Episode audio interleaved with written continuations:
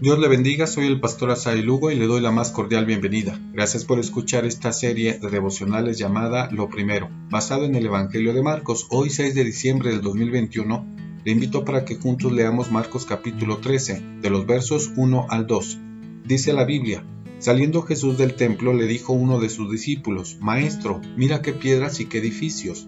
Jesús respondiendo le dijo, ¿ves estos grandes edificios? No quedará piedra sobre piedra que no sea derribada. Reina Valera 60. Otra versión del mismo pasaje dice, al salir del templo uno de sus discípulos le dijo a Jesús, Maestro, mira qué piedras y qué edificios más hermosos. Jesús le respondió, ¿ves estos grandes edificios? Pues de ellos no va a quedar en pie ni una pared, todo será destruido. Traducción del lenguaje actual. El templo que construyó Herodes era una de las maravillas del mundo antiguo construido en el año 20 a.C. y concluido en el año 66 después de Cristo. Estaba construido en el monte Moriah.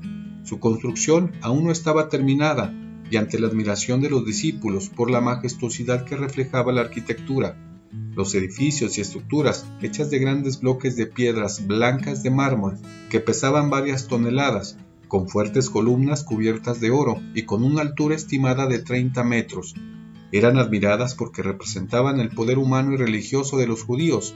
¿Qué podría derrumbarlo? No así para Jesús.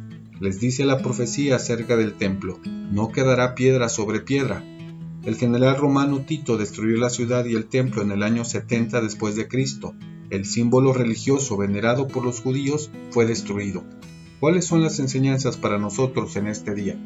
La religión no es un medio para llegar a Dios, la fe no puede estar basada en la fortaleza o inteligencia humana, ni en alguna cosa o edificación.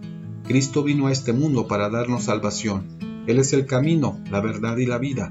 Nada hay que pueda salvarnos de la terrible condición del pecado y muerte espiritual. Nuestro Señor entregó su vida en rescate por cada uno de nosotros. Hoy, demos honra a nuestro Dios y agradezcamos por su salvación.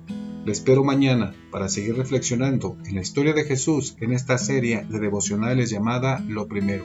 Dios le bendiga.